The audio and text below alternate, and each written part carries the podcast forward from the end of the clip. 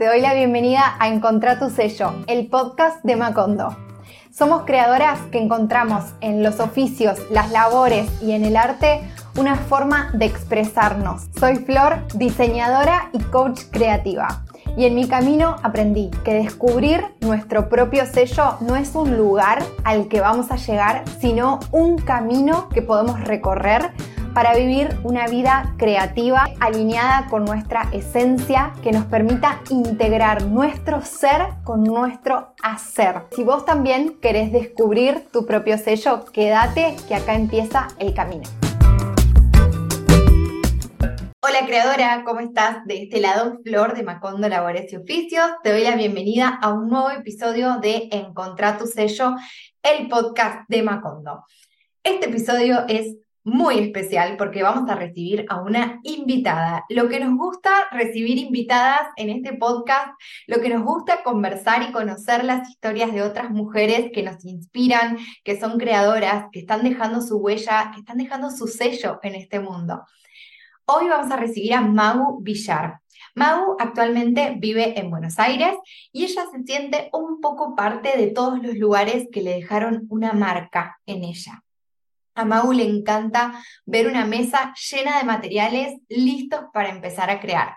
También le gusta escuchar los pajaritos al amanecer y el aroma de los saumerios a ella le trae recuerdos. Su comida favorita es el asado de los domingos y algo que le encanta tocar con sus manos es la arena de la playa. Su principal propósito es que más personas puedan animarse a conectar con su versión más auténtica a través del arte y la creatividad. Hay tres valores que para ella son muy importantes, que son la autenticidad, la libertad y la conexión. Sobre estos tres valores va a girar mucho nuestra conversación de hoy, así que este es un pequeño pedacito del sello de Mau. Ahora te invito a conocerla un poco más en sus propias palabras. Espero que disfrutes de esta entrevista tanto como nosotras disfrutamos de conversar.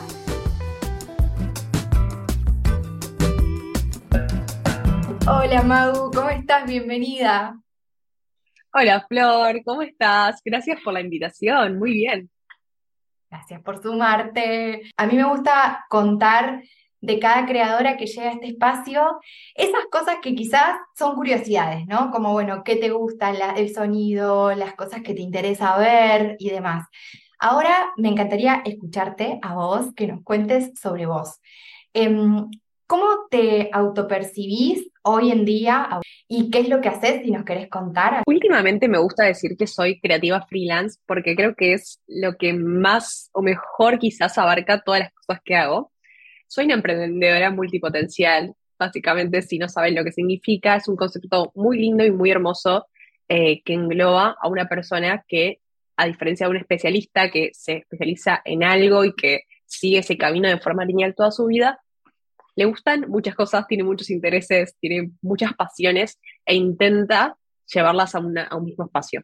Creo que esa definición me, eso, me define mucho mejor que quizás decir o ilustradora o escritora o autora o artista, que si bien creo que sí son conceptos que hablan de mi universo, em, siempre me quizás vuelvo a esta idea de creativa freelance porque engloba muchas cosas y me da libertad de seguir como explorando diferentes cosas. Mi trabajo se trata mucho de proyectos creativos y mi vida personal también, porque siempre estoy creando algo, entonces creo que los proyectos creativos es un concepto que me atraviesa mucho y que es muy parte de mí. Em, y si damos algunos ejemplos concretos, les cuento que, eh, bueno, soy ilustradora, entonces hago proyectos de ilustraciones para marcas. Tengo dos libros publicados por la editorial Fera, tengo un podcast donde hablamos también de, expandir espacios eh, de arte para que más personas se conecten con el arte como un espacio que, en el que se sientan representados. Tengo cursos online, tengo una marca de papelería que se llama Meraki Craft Shop, donde hago cuadernos para pintar, que nació básicamente por justamente por una necesidad de encontrar cuadernos lindos para pintar que no encontraba y entonces decidí crearla.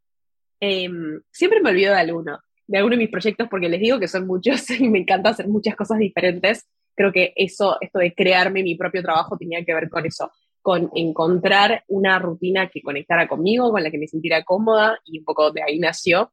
También tengo una membresía de creatividad, donde todos los meses comparto una edición digital de mi revista, que se llama Crearte, que, spoiler, se viene en papel. Em, así que creo que ese sería un poco mi, universo resumido. Seguramente me olvido. Soy como las madres que se olvidan de los hijos de, nombrar alguno, entonces me olvido de nombrar alguno de los proyectos que tengo. Así que perdona mi proyecto olvidado que seguramente me olvidé. Estos son un poco eh, las cosas que hago, pero creo que más que lo que hago, em, me quedo con esto, que, con, un propósito, con una búsqueda por que tiene que ver con acompañar o impulsar o inspirar a más mujeres a conectarse con su versión como más auténtica a través del arte. Entonces, la forma en que lo hago puede cambiar, pero tengo bastante, bueno, una conexión muy fuerte con, ese propósito. Así que creo que si, si en realidad cuando me preguntan qué haces, les digo cuánto tiempo tenés, porque para ver si les doy la versión acortada o la versión expandida. La completa. Bueno, amo porque igual es súper coherente con todo lo que nos avisaste antes de esto de lo multipotencial y nos, nos, hiciste como un mini contexto. Entonces, siento que todo lo que, lo que vas haciendo, que para mí es una habilidad increíble tener varios proyectos al mismo tiempo, como esta, esta posibilidad de, si bien podemos poner en pausa y bueno, a esto le pongo un poco más de energía en un momento y demás, es como me fascinan las personas que pueden tener esta capacidad de, de, no sé, no le diría como de ser productivas, sino como esto, de crear muchas cosas distintas o muchos espacios distintos, como que cada lugarcito que, que desarrollas siento que es para un momento en particular o para, para desarrollar ciertas habilidades, así que me encanta que es muy coherente con lo que nos compartiste al principio. Algo que quería preguntarte es si tendrías que resumir o de cuáles pueden haber sido esos tres hitos o momentos importantes que te hicieron ser esta creadora que sos hoy, ¿no? Como con todo lo que hay de Mau, con todo lo que estamos viendo, eh, ¿cuáles fueron así tres cosas puntuales que te puedas acordar que te trajeron hasta acá? Wow, Flor, qué linda pregunta. Em, siento que requiere mucha reflexión, o sea, que es una invitación, una reflexión re linda, vamos a ver qué sale de esto. Sobre todo yo que tengo una memoria de, de una semillita, o sea, nunca me acuerdo de nada, pero bueno, no importa de fechas específicas, sino que como tres momentos, así que vamos a ver cuáles pueden ser. Em, porque quiero ir en orden y ya se me ocurrió, ya se me ocurrió uno, bueno, el tercero lo dejamos al final a ver qué me sale. Creo que uno em, fue la universidad. Mm, no sé es como, como el mundo cambia tan rápido y, a una velocidad tan grande, eh, no sé si hoy tomaría las mismas decisiones, creo que sí, pero bueno, sería como también otra pregunta a explorar, como digo, para mí también hay algo muy importante y que me da esta libertad eh, que me permite el, camino multipotencial, es que no hay un único camino, entonces creo que es posible llegar a a, digamos, a crear tu, a tu camino a tu manera. Entonces, no, no creo que haya reglas o mapas a seguir, pero sí em, como espacios a construir cada uno su propio camino con sus propios recursos, herramientas eh, y espacios de reflexión. Bueno, no me quiero mucho por, por, las ramas, pero como para decirlo, no, no porque crea que haya que hacer estos tres pasos que les voy a compartir ahora, sino como creo que identifico que fueron etapas muy importantes para mí. La universidad la traigo, yo estudié comunicación social, porque creo que fue una carrera muy amplia, que me permitió justamente esto. Yo, yo mi gran miedo cuando entré a la universidad, no sé si miedo, pero sí quizás preocupación cuando, cuando empecé a estudiar, fue esto de que cuando terminé la carrera iba a tener que elegir finalmente un único camino. Esto de, yo venía con muy este paradigma antiguo de que uno sigue una misma línea, un mismo trabajo durante toda la vida, que sigue creciendo en ese mismo rubro en ese mismo trabajo. Y la verdad es que me generaba un poco de... Sentía que, no me inspiraba para nada esa, esa propuesta, pero no me la cuestionaba porque creía que era el único camino. Entonces, cuando empecé la universidad, por ejemplo, no existía ni ser community manager, no existían un montón de trabajos que hoy son súper comunes, porque fue el momento en que explotaron las redes. Eh, explotaron, empezaron a explotar, porque después fue como, eh, siguió creciendo esto, ¿no? Eh, pero creo que lo lindo de ese momento es que fue un momento muy esponja. Entonces diría como que el momento de universidad fue el momento esponja en el que estaba inspirando un montón de las personas con las que me rodeaba. Mis compañeros de, de mi carrera fueron como grandes eh, grandes fuentes de inspiración. Como estudié comunicación, una carrera tan amplia, tenía gente que quería trabajar en multinacionales, gente que quería ser músico, uno que era, quería ser la representante de no sé quién, a qué artista, alguien que quería ser eh, eso, ilustrador, alguien que, entonces alguien quería ser escritor, quería escribir libros, uno que escribió poesía, otro que cantaba, quería ser cantante y quería como, o sea, incorporar herramientas de comunicación para desarrollar su carrera profesional. Entonces, para mí eso fue muy, muy inspirador, como en esto de que en realidad uno lo puede encontrar en diferentes lugares, ¿no? Esto, pero de rodearse de gente creativa que quiere, em, que cree en sus proyectos y que quiere crecer en comunidad, eso, eso lo hablábamos con Flor también, lo importante de la comunidad. Eh, creo que esto fue muy importante, también fue un momento de probar cosas, de probar trabajos, de probar trabajos freelance, de decir que sí, eh, cuando incluso no sabes si lo vas a poder hacer, ¿no? Entonces me encargaba una nota sobre no sé qué, yo decía, bueno, va a una oportunidad de aprendizaje. También tomé trabajos ad honorem, o sea, que no me pagaban, pero eran experimentos en los que yo aprendía. Entonces creo que todo eso fue muy, muy valioso. Los trabajos prácticos de la facultad también eran una, una oportunidad de explorar, me acuerdo, por ponerles un ejemplo, en una materia de radio, tuvimos que hacer un trabajo eh, práctico relacionado a, como a la música, ¿no? Entonces teníamos que incorporar la parte de, locución con una música específica haciendo como una historia, ¿no? Entonces yo en ese momento estaba obsesionada con la película La La Land, que no sé si la vieron, pero es una de mis películas preferidas, y me estaba obsesionada, entonces hice todo un trabajo en relación a eso. A partir de eso hicimos un corto inspirado en La La Land con mis compañeros, o sea, que está en YouTube, se los puedo dejar si quieren verlo. bueno, cuestión, nada, un momento de exploración y laboratorio creativo que siento que toda persona creativa necesita este tiempo, necesita años de exploración en todos los sentidos posibles, sea en la universidad, sea en un curso, sea por tu cuenta. Sí creo que está buenísimo rodearse de otras personas con miradas diferentes, con gustos distintos y usarlo eh, para enriquecerte y para enriquecer al otro. Eso me parece muy valioso. El segundo punto eh, así como por simplificarlo en tres momentos, fue el inicio de la pandemia, que creo que para muchos fue como un momento así muy de quiebre. Yo había renunciado a mi trabajo en relación de dependencia eh, a principios de 2020 y cuando se cumplieron esas dos semanas de que yo terminaba de trabajar, ese, o sea, terminé de trabajar un viernes, ese viernes anuncian la cuarentena en Argentina. Yo dije, qué timing que metí para renunciar. ¿Qué pasaba? Yo había hecho una cuenta matemática avanzada antes de, renunciar diciendo, bueno, yo había empezado a dar workshops, en realidad no doy workshops presenciales desde 2017, pero ahí ya había crecido y yo había hecho una cuenta diciendo como, ok, si hago dos workshops presenciales por mes, algo así como que gano lo mismo que está ganando en mi trabajo, o sea que en realidad si hago más, algo así, no me acuerdo si eran dos o más, pero era como, tenía que ver con los workshops presenciales. Cuestión, renuncio, mi, yo dependía de estos workshops presenciales, cuarentena. Digo, ¿qué hago? Em, la verdad es que ahora es como que con el tiempo uno se acuerda de lo lindo. También les quiero decir que fue un momento de estrés, o sea, no les voy a decir que no, pero sí que me puse, soy bastante, soy capricorniana, es importante saber esto en esa ecuación, me puse rápido a la acción de decir, bueno, ¿cómo voy a transformar este, este obstáculo, este desafío en una oportunidad? Y mm, lo que estuvo bueno es que, por ejemplo, yo nunca me había planteado hacer un workshop online o cosas online porque no mm, me sentía, también esto es una, creo que es importante traerlo también porque es algo que a veces creemos que somos malos en algo que no se nos da bien y tiene que ver más con una creencia limitante que con una realidad o con que nunca practicamos algo. Entonces, obviamente no vamos a ser buenos en algo que nunca practicamos. Entonces yo decía, no, pero soy malísimo, me da mucha vergüenza, no voy a poder y acá no me quedó otra. O sea, me acuerdo que me compré por Mercado Libre un trípode, siempre lo cuento, un trípode de 200 pesos que se me rompió al día siguiente, hasta ya. Día 2 no tenía más trípode.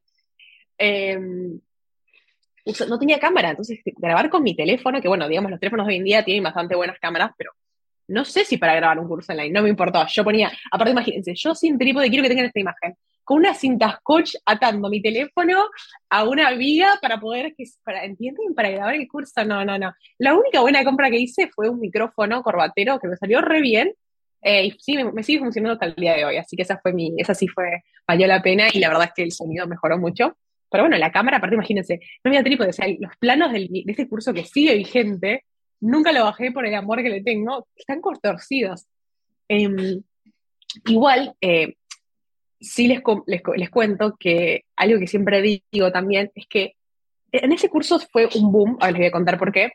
Va, yo estaba recién empezando, no tenía ni seguidores, o sea, sí, pero digo, todavía no, me conocía tanta gente. Eh, se sumaron como más de 700 personas a este curso en la pandemia y ninguna de esas 700 personas me hizo una crítica de, la calidad del video o de cómo estaba grabado. A, las personas realmente les interesaba regalarse un momento de creatividad, aprender a pintar con acuarelas, que es de lo que se trata este curso, eh, y ninguna persona se, entiende como uno a veces se queda tan trabado como, bueno, por no tengo la mejor cámara. Quizás la persona realmente lo que busca es el valor que le estás queriendo compartir y no tanto eh, la calidad, ¿no? Para eso miramos una peli en Netflix que seguro tenga mejor calidad. Em, y lo que me sirvió mucho de este momento para hacer lo que sea como este gran momento fue que yo les conté que renuncié y vieron que cuando uno renuncia es como que ya seguís trabajando, pero ya es como que tu cabeza está en otro lugar completamente, ¿no? Entonces yo ya decía, bueno, ¿qué puedo hacer? Ya se venía muy lejana la pandemia, la pandemia estaba como en otro continente, básicamente, bien, fue todo muy rápido. Entonces yo decía, bueno, como que están los aires medio raros, quizás puedo hacer algo diferente también para marcar este nuevo momento en etapa profesional, ¿no? Como me voy a dedicar 100% a lo mío. Entonces dije, bueno, voy a hacer algo como para festejarlo, también como para la gente ya empezaba, creo que quedaban los últimos eventos así grandes, como que ya medio que no, no daba hacer un evento tan grande, eh, como la gente empezaba a estar más en sus casas, y dije, bueno, puedo hacer un vivo en Instagram que hoy se los digo y parece como lo más trillado del mundo, pero en ese momento la gente no usaba los vivos de Instagram.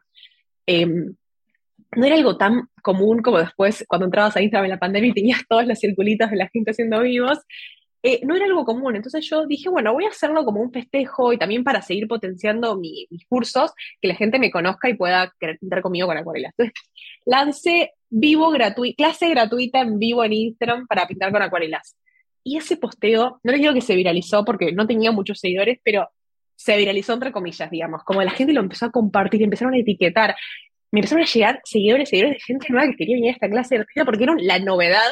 Eh, entonces creo que ahí lo que hice fue agarrar la ola, que no me di cuenta que se venía temprano. Entonces fue como uno de los primeros que yo haya visto, quizás me equivoco y había miles más, pero bueno, al menos de las personas que yo seguía y en el mundo mis amigas me decían como, wow, esta idea que tuviste, como que era re innovadora en el momento, no lo sé. Em, y me, mandé a hacer este vivo en Instagram em, con una clase para aprender a pintar con acuarelas. Y la anuncié con dos semanas de anticipación. Entonces, ¿qué había pasado? ¿Se acuerdan? les conté que renuncié y que anunciaron la cuarentena como que les di el día anterior. Entonces, justo mi clase cayó el primer sábado de cuarentena. Imagínense, todas las personas en cuarentenadas, todos como estando ahí. Y fue una gran oportunidad. Entonces, me acuerdo que ese vivo se sumaron como que les di 600, 700 personas, o sea, nunca, después nunca más se sumó esa cantidad de gente a ninguno de mis vivos, ¿eh? Em, he sido, lo nerviosa que estaba no se los puedo ni explicar, me puedo expandir años sobre eso, tampoco quiero estar, pero fue muy gracioso, me acuerdo que la puse a mi hermana, en ese momento yo vivía con mi hermana, que ella trabaja conmigo en Meraki, que es mi emprendimiento de papelería, yo estaba tan nerviosa al hablar por cámara, que yo la ponía, ella estaba, mi celular estaba grabando el vivo y ella estaba atrás del teléfono para que yo, era como que le hablara a ella, ¿entienden? Eso sucedió durante bastante tiempo hasta que ella me dice, bueno, no puedo estar acá cada vez que querés grabar una historia, así que vas a tener que independizarte de mí. Eh, pero eso fue un gran recurso, sobre todo para aprender o animarse a hacer algo que uno se siente incómodo. En mi caso, hablar en cámara, que nunca fue algo que me resultara ni fácil, em, me ponía muy nerviosa, siempre me dicen, ay, Mau, no sabía, como que parece que te resulta re natural. Pero claro, ahora estoy hace varios años haciendo cursos y otras cosas y es como que resulta más fácil, pero al principio me costaba un montón y me gusta tenerlo también por esto de esta mentalidad de, de crecimiento, de que uno puede crecer cosas que pensaba que no podía o que no le salían. Así que ese fue otro gran momento, ahí empezó, bueno, empecé a dar el curso online y empezaron a pasar un montón de cosas que también me estaba dedicando 100% por primera vez a este proyecto. Entonces, eso también eh, se dio todo junto, que al principio parecía todo una situación muy rara, que no sabía qué hacer, y al final terminó siendo algo súper lindo y una gran oportunidad como de crecimiento. Y el tercer momento, me cuesta elegirlo, pero, mm, pero creo que si, si elegiría, elijo el año, un, momento concreto del año pasado, por lo que significó para mí como crecimiento personal y profesional, que fue que me fui un par de meses a España mi idea era terminar de escribir el libro, trabajar allá freelance eh, y llevar mis talleres para allá, como, realmente como que viajen mis talleres, mis workshops, mis experiencias conmigo. Em, y fue muy mágico porque fue una experiencia de aprender de mi ascendente en Aries, de confiar en mi intuición y lanzarme. Em, yo, la mayoría de mi comunidad está en Argentina, si bien hay personas que están en España, yo no sabía con qué me iba a encontrar, si alguien iba a venir a mis talleres, y terminó siendo una experiencia re linda, hice talleres en Barcelona, en Valencia, en Málaga, eh, y fue muy, muy, muy, muy especial para mí como haberme animado, conectar con otras personas, expandir este, esta, esta idea de compartir como básicamente un espacio creativo con otras mujeres. Así que fue muy, muy especial y, mm, y fue como, no sé, como un mensaje del universo de como animarse a confiar en los propios sueños. Así que esos serían tres momentos, obvio que hay más, pero, pero bueno, esos serían los tres elegidos. Me encanta, me encanta escucharte, eh, Magu. Siento, desde el principio tenía ganas como de compartirte esto, tipo, empezar a tirarte flores, pero de verdad y muy, muy honestamente, siento que sos una persona muy inteligente en cuanto a lo que trajiste, que recién lo dijiste, a lo de la mentalidad de crecimiento, que es un concepto de Carol Dweck eh, de su libro Mindset, que amo.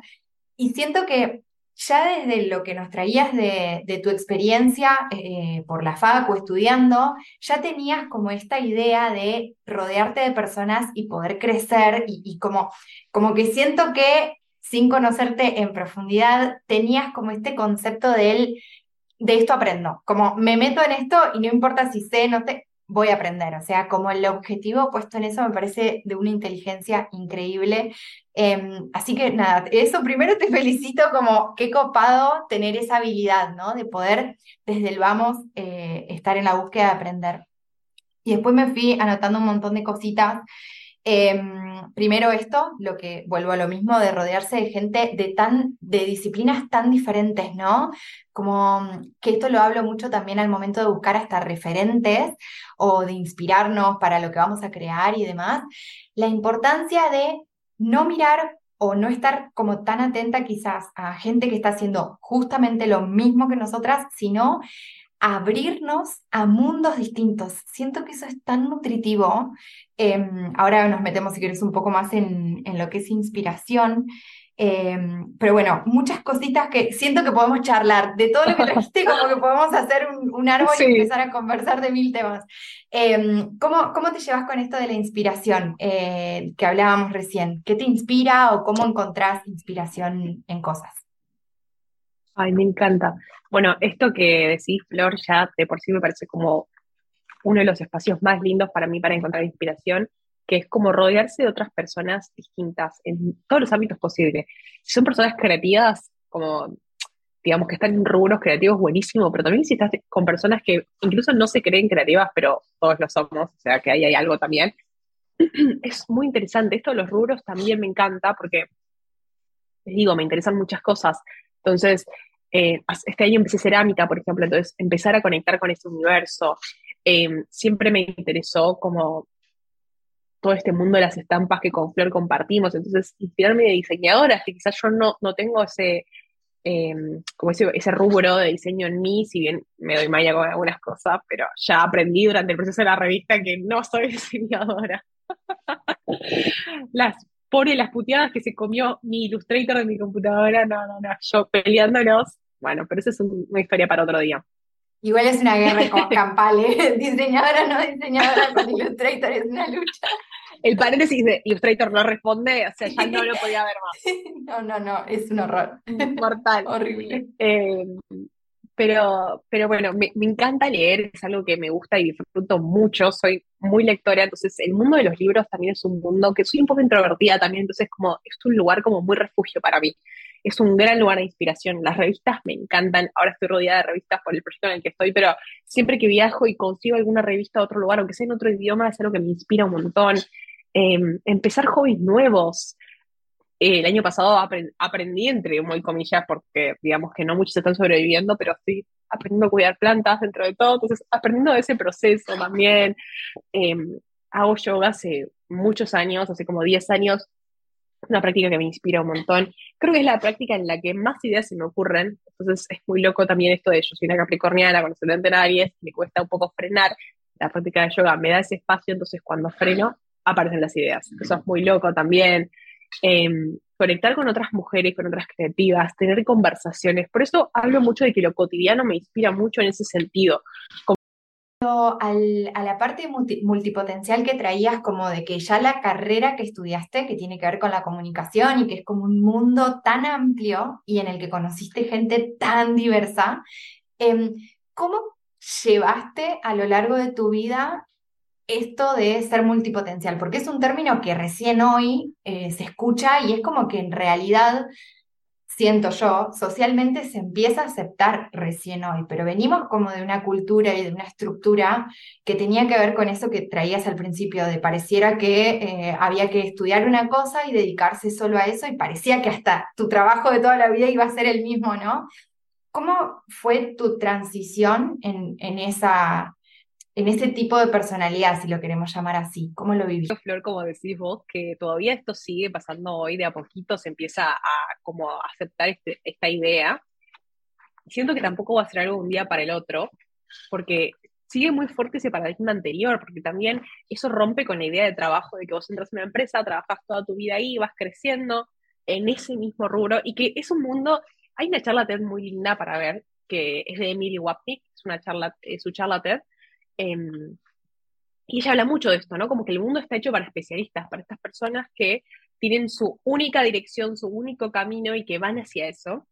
Em, y creo que abrazar, bueno, justo me encanta que hablemos de este tema, Flor, porque sabes que justo la revista de noviembre de mi membresía, el tema es multipotencial, vengo muy atravesada por esto, realmente. También tengo un curso que se llama Proyectos Creativos para Multipotenciales, realmente es un tema que me atraviesa mucho, por eso se los quiero compartir, porque para mí fue realmente em, como un gran cambio de, perspectiva, de mirada, y que me abrió mucho, sobre todo la libertad interna de poder elegir uno qué quiere hacer y cómo quiere vivir su trabajo. Para mí, mi caso fue eso, ¿no? Como dejar de ver mi carrera como una eh, cárcel lineal que tenía que seguir y, como elegirla como por proyectos. Yo quería, yo ya me di cuenta en ese momento que yo no quería hacer una única cosa, sino que quería que mi camino creativo y profesional se pudiera construir a base de proyectos. Por eso les contaba al principio, quizás me, me olvidó de algunos, seguramente, pero quiero saber que tengo la libertad de elegir que el día de mañana querer cambiar lo que hago y poder hacerlo, ¿no?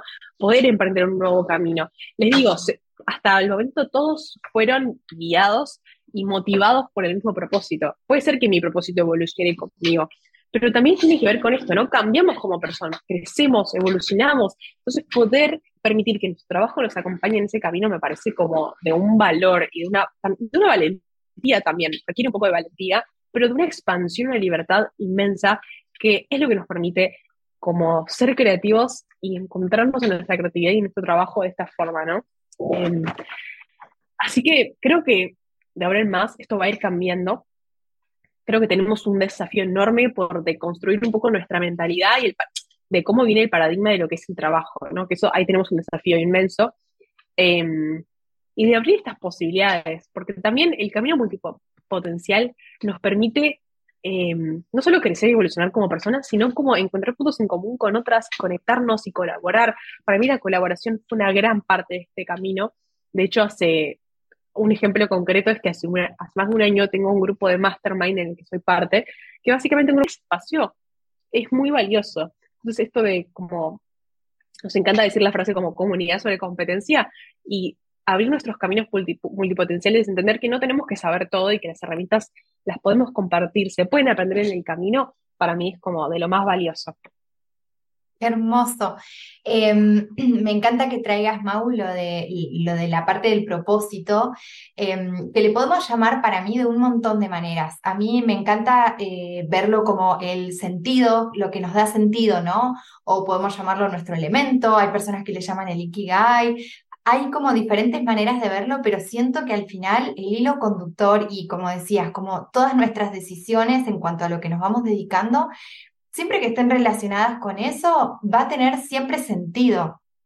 Eh, así que me parece re interesante poder plantearnos desde ahí esa libertad y tener la tranquilidad de que ese propósito o de que ese mensaje que venimos a compartir con el mundo puede cambiar y evoluciona con nosotras. Es como que está vivo, nosotras crecemos y eso crece. Es como que también lo traías eh, cuando hablabas de, mm, del miedo a hacer estos cursos, ¿no? Como no tenía la, cámara perfecta, ni el trípode espectacular, ni nada, pero al final lo importante es lo que tenemos para decir, siento que como que lo demás son todos bloqueos que pueden ir apareciendo, como que siempre parece que no es suficiente o que no soy, no tengo todos los conocimientos en esto y en realidad lo importante es animarnos para mí a dar ese paso a, ok, tengo ganas de contar esto al mundo, ¿no? Y al final, bueno, hay mil maneras de contarlo y, está buenísimo explorar todas esas maneras, que también lo traías al principio, esto de darnos ese espacio de explorar de probar, donde nos veamos, que siento que tiene que ver con esta multipotencialidad, donde nos veamos en distintas áreas, en distintos rubros, donde nos probemos a nosotras mismas. Si no, todo tiene que ver con, bueno, creo que no me gusta esto, o pero nunca lo hice, entonces como nunca vamos a saber dónde nos podemos como, como meter o dónde nos podemos sentir cómodas eh, en cosas que quizás nunca nos habíamos imaginado, como es recreativo eso también, ¿no? Como explorar nuevas, que al final son canales para, para expresarnos, eso siento. Em, y Mau, en, en, la acuarela, ¿qué encontraste? Que por ahí es lo que veo, que, o por lo menos desde afuera, es donde, donde siento que, que más terminas cayendo como para eh, expresarte. ¿Qué encontraste ahí en esa técnica? Lo primero que se me viene a la mente es libertad. Siento que es una técnica que permite eso, fluir, probar, dejarse llevar. Es una técnica que usa mucha agua. Entonces, hay mucho también que uno no puede controlar. El agua va, viene. Es una técnica que fluye. Eso es lo primero que pienso. Eh, hay algo que me encanta también, que es su practicidad. Entonces, a mí me encanta documentar en lugares, llevar mi práctica conmigo donde voy. Entonces, la acuarela lo que tiene es que la, o sea, tenés tu paletita y una vez que se secan los colores los puedes volver a reactivar con agua donde sea que estés. Entonces yo me llevo mis mini botellitas de agua, mi, mini pincel, me llevo mi cuaderno y me voy a todas partes y pinto en todos lados. Entonces eso para mí es muy, muy, muy lindo. Lo accesible que es. Em, es una técnica que no requiere como los meses de secado del óleo o todas las cantidades de, bueno, el aglutinante y el no sé qué que necesitas, eh, el espacio que requieren otras técnicas, o el, bueno, también el acrílico se seca y lo perdiste, entonces también es como tener ese espacio, tenés que tener más tiempo. Hoy en día es difícil encontrarlo. Y la acuarela siento que es una técnica noble, la amo. Así que me encanta, la disfruto un montón. Siento que, que nos da libertad, nos da expansión, así que me, me gusta mucho. También me gusta mezclar materiales, así que siempre estoy ahí como haciendo un mix. Qué hermoso. Eh, algo que también me parece de la acuarela es eh, cómo, cómo, nos permite el error o, o, poder como reacomodar mismo tipo, si hay algo que no quedó perfecto o demás, como, bueno, con agua, con esto, con lo otro, lo puedo, o lo puedo retomar después y puedo avanzar, eh, distinto del acrílico que ya te la mandaste hiciste una pincelada donde no iba y fuiste. Em, me encanta, qué lindo. Y otra cosa que quería conversar, que lo, trajiste un poquito antes, em, es esto de la energía disponible que tenemos, ¿no? Como eh, compartimos el ascendente, nos vamos a ese Aries, nos vamos convirtiendo cada vez en más Aries. Yo no sé dónde me va a entrar porque ya tengo el Sol y la Luna en Aries, así que imagínate, tipo, ¡ah! un estallido. Em, lo, que, lo que quería conversar era esto de cómo integrar estos flujos de energía, que podemos verlo desde la astrología, pero después la energía disponible, lo que sea en cuanto a energía y creatividad, que es algo que, he visto que estás explorando, que estás como empezando a incorporar. ¿Cómo lo, cómo lo descubriste o cómo empezaste en ese caminito de, de tu energía creativa? Bueno, creo que como muchos, empecé a cuidar mi energía creativa cuando me quemé. Mm. Básicamente siento que todos pasamos un poco por ese estado, un poco de burnout. Em, me pasó que en la pandemia, con esto de empezar, mi camino profesional, mi camino creativo, veo en un estado de supervivencia. Por eso les digo, había renunciado, empezó la pandemia, no sabía qué iba a hacer, tenía que encontrar una forma de poder como hacer que esto funcionara. Y mm, seguía 2021 y yo seguía en ese mismo estado de trabajar un montón de horas por día y no sé qué, y no dejar de pensar nunca en mi proyecto, que no es algo malo en, eh, per se. La verdad que me encanta, me encanta pensar en mi proyecto, me encanta que se me ocurran ideas, me encanta, me encanta trabajar en algo que, que amo, pero hay límites en nuestra energía. Nuestra energía es un recurso limitado, nuestro tiempo también. Em, nuestra capacidad de estar concentradas, de trabajar, bueno, un montón de cosas, ¿no? Entonces creo que ese fue un aprendizaje que para mí, ya lo sé, que va a ser un aprendizaje cíclico en mi vida, puesto que les digo, soy una persona capricorniana con ascendente en Aries, muy de hacer, mandarme, probar. Tengo también, si, si saben algo de Human Design, diseño humano, que es, esta, es otra ahí eh, disciplina medio, no nueva, pero siento que está un poco más en auge ahora. Entonces tengo una amiga que está estudiando y siempre me va diciendo cosas y me dice, Mau, obvio que vos eras generadora. Eh, por esto de que les cuento, en este tipo áurico, el generador es el que él es como el 70% del mundo, creo, se llaman como los constructores del mundo, y es el tipo áurico con mayor capacidad de energía. Eso no significa que tenga energía ilimitada, ni que tenga que sobreexigir su energía autoexigencia, otro tema muy presente en mi vida. Entonces, estoy un poco como deconstruyendo todo eso, conectando con una forma de crear mucho más consciente, mucho menos exigida. Pero ¿qué pasa? Se los traigo esto porque esto que la vida es cíclica, el emprender es una montaña rusa, los procesos creativos también lo son. Una amiga mía siempre se ríe de que siempre digo que el proceso creativo, bueno, tiene como, ¿no? Sus sus picos, sus puntas, que hay un momento que lo llamamos la noche negra del alma. Entonces siempre se ríe y me dice, ¿estás en la noche negra del alma? Yo digo, sí, porque les, traigo esto para que sepan que no es que, bueno, igual es lógico lo que voy a decir, pero bueno, uno no llega a un punto y dice, ah, esto ya lo aprendí, ¿no? Es como algo cíclico y constante. Lo que me está pasando ahora es que estoy a punto de lanzar uno de los proyectos que si todo sale bien, cuando salga este podcast ya va a estar eh, a la luz pero bueno, vengo de unas semanas muy intensas, estoy, cansada de este proceso, de este proyecto. Por también, claro, yo a veces pienso, si estuviese haciendo un, estuviese en un trabajo que quizás no, me, no, estuviera tan involucrada emocionalmente, nada, lo hago, lo mando en imprenta, chau, acá estoy como con el corazón y la garganta, toda llena de, ¿viste? nervios, emoción. Em, hoy compartía un meme en historias que es un meme de, no sé si es una película de qué, de Will Ferrell, que está todo incendiado, la ciudad atrás, y eh, dice como contexto, guerras, crisis, la economía, las elecciones en Argentina, emprendedor. ¿Alguien quiere una revista de creatividad? Soy yo. Entonces me reí y digo, bueno, voy a compartir porque también la vida es esto, ¿no? Como encontrar creatividad en el caos y reírnos un poco de esto. Eh, pero todo el mundo me decía, Mau, justamente necesitamos arte en este momento, el arte salva. Y yo les leí y decía, claro, a veces qué, importante que me devuelvan este recordatorio en esto de que los aprendizajes son cíclicos. El arte es refugio, entonces en estos momentos también. Entonces, cuidar este refugio, este espacio que es el arte, también tiene que ver con cuidar nuestros ciclos energéticos y mm, entender que no podemos, no somos una máquina, que de nuevo lo digo y parece obvio, pero para mí vivirlo no es tan obvio, me cuesta un montón como no, no salir de un proceso creativo, entrar en otro, volver a crear otra cosa. Ya me propuse que termine la revista y este fin de año lo voy a terminar tranquila. Vamos a ver si el 31 de diciembre estoy así, pero bueno, es un poco mi, mi búsqueda y mi, mi, gran aprendizaje cuidar esta energía y como honrarla también. Em, honrarla por mí, por mi comunidad, por mis proyectos, por, por mi arte y por lo que quiero crear, realmente como bueno, realmente le, quiero dar importancia porque para mí es un tema re importante. Me encanta que hayas preguntado esto, Flor, porque quizás también tenemos personas que están escuchando el podcast que se sienten igual o que em, están atravesando por algo parecido. Entonces, como decirles, es muy valioso cuidar tu energía, es como tu asset más importante. Entonces, vale la pena como darle espacio a aprenderlo.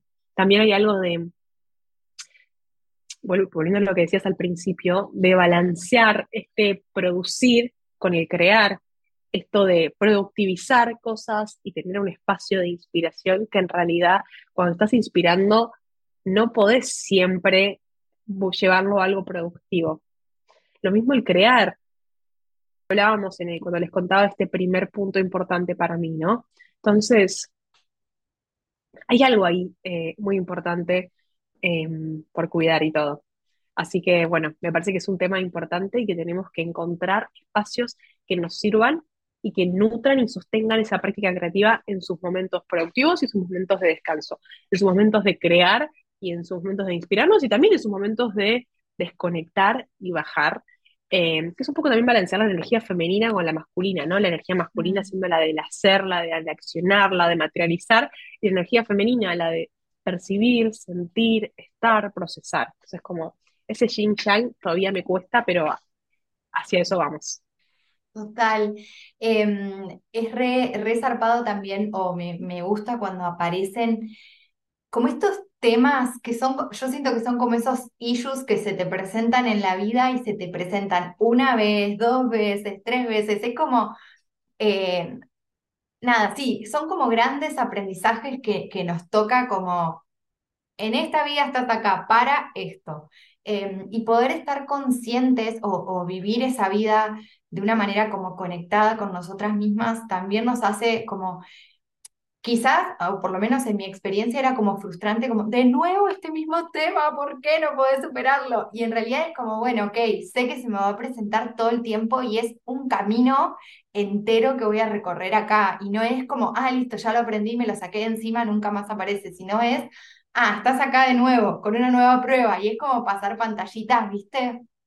Eh, y siento que cada vez se nos va haciendo más robusto como nuestra, nuestra, primero nuestra autoconfianza también en decir, ok, ya te reconozco, ya te vi, ya sé quién sos y estás acá de nuevo, em, y ya te atravesé, como en vez de evitarlo y decir, ay no, qué embol, estás acá, te saco, ni te veo, como no, no, si lo evitamos va a volver a aparecer todo el tiempo. Entonces me parece lindo poder estar conscientes, como esto que traes, empezar a, bueno, ok, esto es lo que me toca trabajar. Me lo traigo, lo incorporo, busco herramientas, busco recursos, aprendo a convivir con esto y a medida que voy avanzando se me va presentando en diferentes, eh, como en diferentes envases, ¿viste? Como un día aparece de una manera, el otro de otra. Eh, y sí, y re lo de, mm, lo de diseño humano, los generadores recontra tienen este tema de aprender a parar, porque es como la energía la tienen, o sea, sí, no es infinita, pero es como que muchas veces dejamos como, bueno, el cuerpo, sí, sí, el cuerpo está agotado, pero yo puedo, y mi mente va, y va, y va. Entonces, ese aprender a parar me parece que es súper súper importante porque de alguna manera son los guardianes de la energía de, que, de todo el mundo, entonces es como cuando saben cuándo parar también, no solo por sí mismos y por su propio cuerpo, eh, sino también para resguardar esa energía que después es la que se va propagando, ¿no?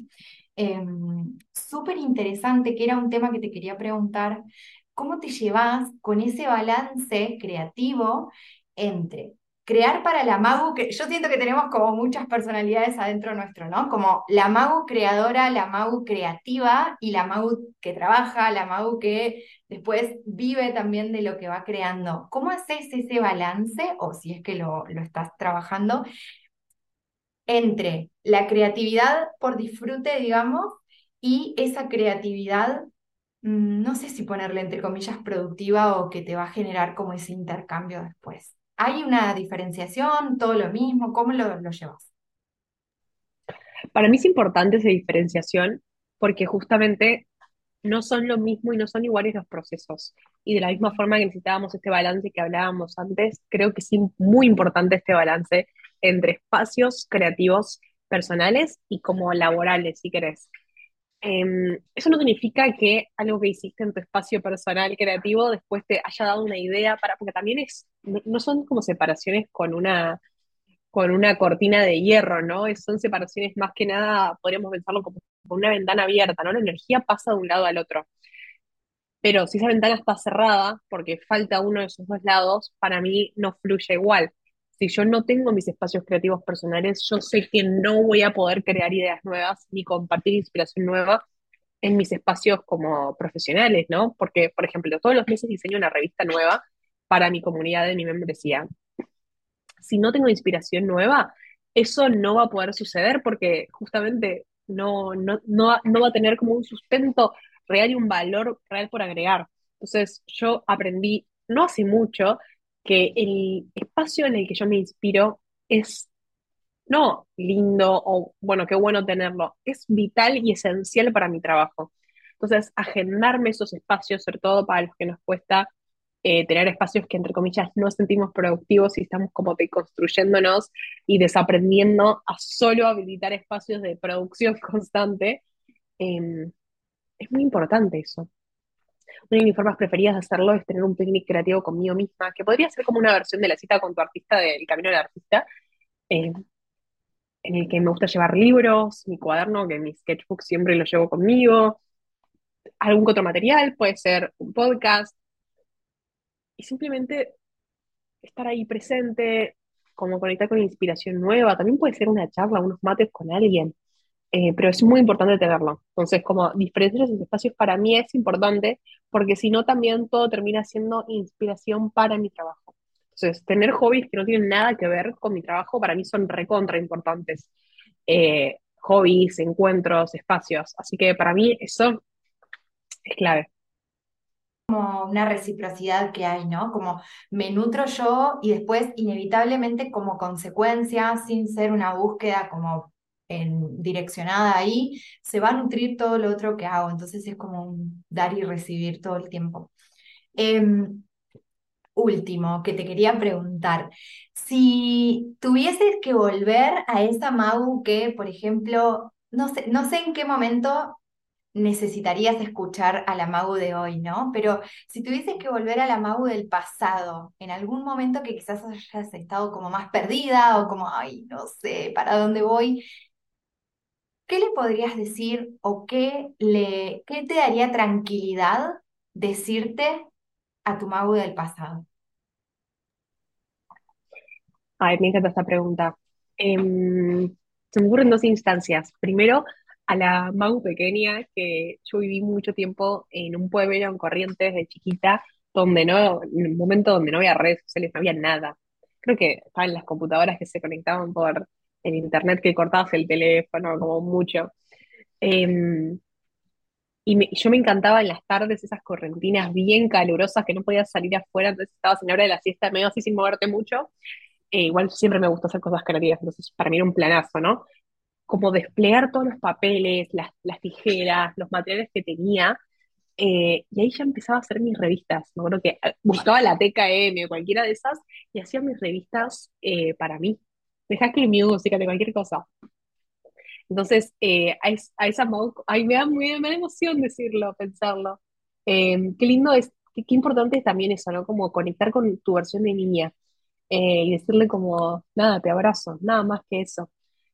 Pero también se me ocurre que hay una versión mía cuando terminaba la facultad que no sabía para dónde ir en esto, seguía con este paradigma tan fuerte de lo que yo creía que tenía que ser y hacer y eh, que era el éxito, como para qué importante también redefinir la versión de éxito, que también siento que es algo un poco nuevo. Eh, le diría que confíe en su, en su, en su camino y le, le, pondría de fondo la canción Viena de Billy Joel, que siempre viene muy bien en esta que su primera frase dice como, tranquilo, bajás siete cambios, como sos, tenés toda la vida por delante, anda paso a paso. Eh, creo que le pondría esa canción de fondo para no decirlo de forma tan brusca y, decirle que confíe en su camino y en su proceso. Hermoso, Mau. Ay, sí, qué lindo es eh, a la niña como ir y decirle, Vale, vale el esfuerzo de todas estas revistas que, que debe ser re difícil conseguir. Eh, como niña de pueblo, te entiendo, era re difícil conseguir estas revistas tan lindas. Em, pero bueno, me, me, me encanta que, que, nos traigas esto, que lo trajiste también al principio de confiar en esa intuición, ¿no? De, de la experiencia que tuviste yéndote y, y, abrazándote a esto es lo que deseo, vamos a ver qué es lo que pasa, em, me parece súper importante siempre que esa intuición eh, venga como de un lugar genuino, nos va a llevar como a un lugar recopado y siempre va a estar bueno y, va a ser como lleno de verdad. Así que gracias por, mm, por estos mensajes que sin duda estoy segura de que también va a impactar en, en alguien que necesite escucharlos ahora. Magu, quiero preguntarte sobre lo que se viene, que algo así como más o menos estuviste tenemos revista de octubre que me encantó, eh, fui parte de la revista de octubre que salió, qué lindo. El tema fue la curiosidad eh, de la revista en general y ahora se viene la revista de noviembre, tema de la revista de noviembre, lo trajiste hoy que dijiste, ah, lo de multipotenciales. Ahí va. Sí. Contanos. Ay, qué lindo que haya sido parte, Flor, y qué lindo que haya sido un vínculo para, para conectarnos. Eso es una de las cosas que también no me esperaba cuando empezaba la revista. Por eso para mí siempre comparto esto de empezar antes de estar listo. Si ven la revista, este proyecto empezó en el 2023 con la idea de, bueno, quiero hacer una revista. ¿Cómo puedo hacer? Dije, bueno, empiezo haciendo una revista digital todos los meses eh, y lo más lindo es eso, conectar con otras personas, que que esta revista ya no es mía, es de esta comunidad, es de todas, la hacemos entre todas. Eh, es un proyecto de amor que me, entusiasma tanto y me inspira tanto a hacerlo, compartirlo, ser parte. Em, así que bueno, el tema de noviembre es multipotencial, les digo, es un tema muy que me, atraviesa mucho. Y siento que todavía cuando lo hablo con personas, hay muchas personas que nunca escucharon este término y se los digo y me dicen, ah, toda la vida existió algo que me, le da nombre y concepto a lo que soy, lo que siempre sentí, entonces como quiero que todos puedan tener esa experiencia y que los multipotenciales puedan sentirse eh, reconocidos, así que desde mi lugar quiero al menos hacer esto para que más personas lo puedan encontrar. Em, y este mes también sale la edición aniversario de esta revista en papel. Eh, todos estos meses, desde enero de 2023, empezó este proyecto y ahora finalmente va a salir una edición aniversario en papel curada, que es el proyecto, si no, el más importante que hice hasta ahora, eh, le pegan el palo porque las lágrimas de emoción, de ansiedad, de nervios, de entusiasmo que tiene, nada, ya, compartiré más y pueden encontrar todo en mi, eh, en mi página, pero estoy como todavía muy movilizada por, por, esto y muy entusiasmada y muy, muy feliz. Así que eso es un poco lo que se viene. Em, también la revista va a seguir, en diciembre hay una nueva edición que ya compartiré el tema, siempre la spoileo un poquitito antes de que salga. Em, y, esto, ¿no? La certeza de que crear y compartirlo hace como que, que este proceso valga mucho la pena. Hermoso, qué lindo. Eh, Mau, y en cada edición de la revista online es una especie de membresía. Hay encuentros, ¿cómo, cómo, se, cómo es esa parte? Yo, claro, la, suman a la, revista. La edición, la edición de la revista es parte de la membresía de Crearte. Mm. La membresía incluye una edición mensual de esta revista e incluye un encuentro por mes, donde nos juntamos virtualmente en lo que llamamos nuestro picnic virtual, en el que nos juntamos a tomar unos mates, todas vienen con un cuaderno, con lo que están creando, con un atril, lo que quieran, y charlamos y creamos. Básicamente, se llama crear y charlar el encuentro, así que eh, muy al pie de lo que significa y lo que es para nosotras. Tenemos un grupo de Telegram donde vamos hablando durante el mes, exploramos juntas el desafío del mes que está incluido en la revista cada mes, cada una va compartiendo sus avances, sus exploraciones, eh, y tenemos una biblioteca de contenido donde hay algunas clases, por ejemplo, hay una clase de color de 45 minutos, hay un workshop de mm, documentación creativa, hay datos, recomendaciones de podcast, de libros que siempre hago. Eh, hay como una curación ahí de contenido como para acompañarte si estás. También es como, lo que me gusta es proponerlos como un espacio de que esté disponible. No importa si tenés 10 minutos al mes o 5 horas que puedas usar el espacio como vos quieras y que esté ahí disponible. Eh, la biblioteca de contenido siempre está, la revista se renueva cada mes para que te mantengas ahí los meses que quieras y puedas recibir la revista. Eh, y los encuentros quedan grabados, están ahí también disponibles. Y bueno, para mí es eso. Es como fue, el proyecto este lo empecé en enero de 2023 y me cambió por completo como mi relación con mi comunidad, mi, mi forma de crear, nada, viene siendo un proyecto hermoso lindo encontrar. ¿Dónde vamos a la revista? ¿Dónde te vemos? ¿Dónde nos inspiras? El mejor lugar para encontrarme es Instagram, me pueden encontrar en arroba maguvillar. Mi página web es maguvillar.com.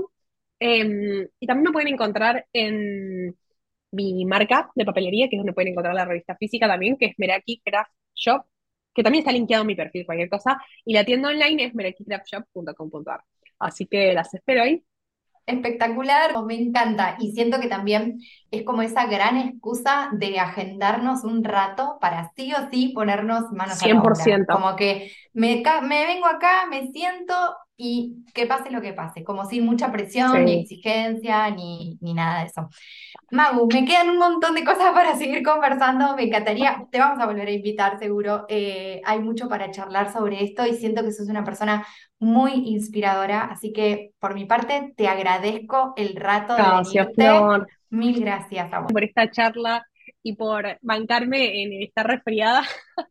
Así que si mi voz está medio congestionada es por eso.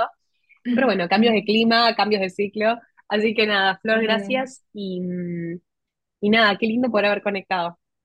Igual. la curiosidad del tema del mes. Qué lindo. Gracias, Mau.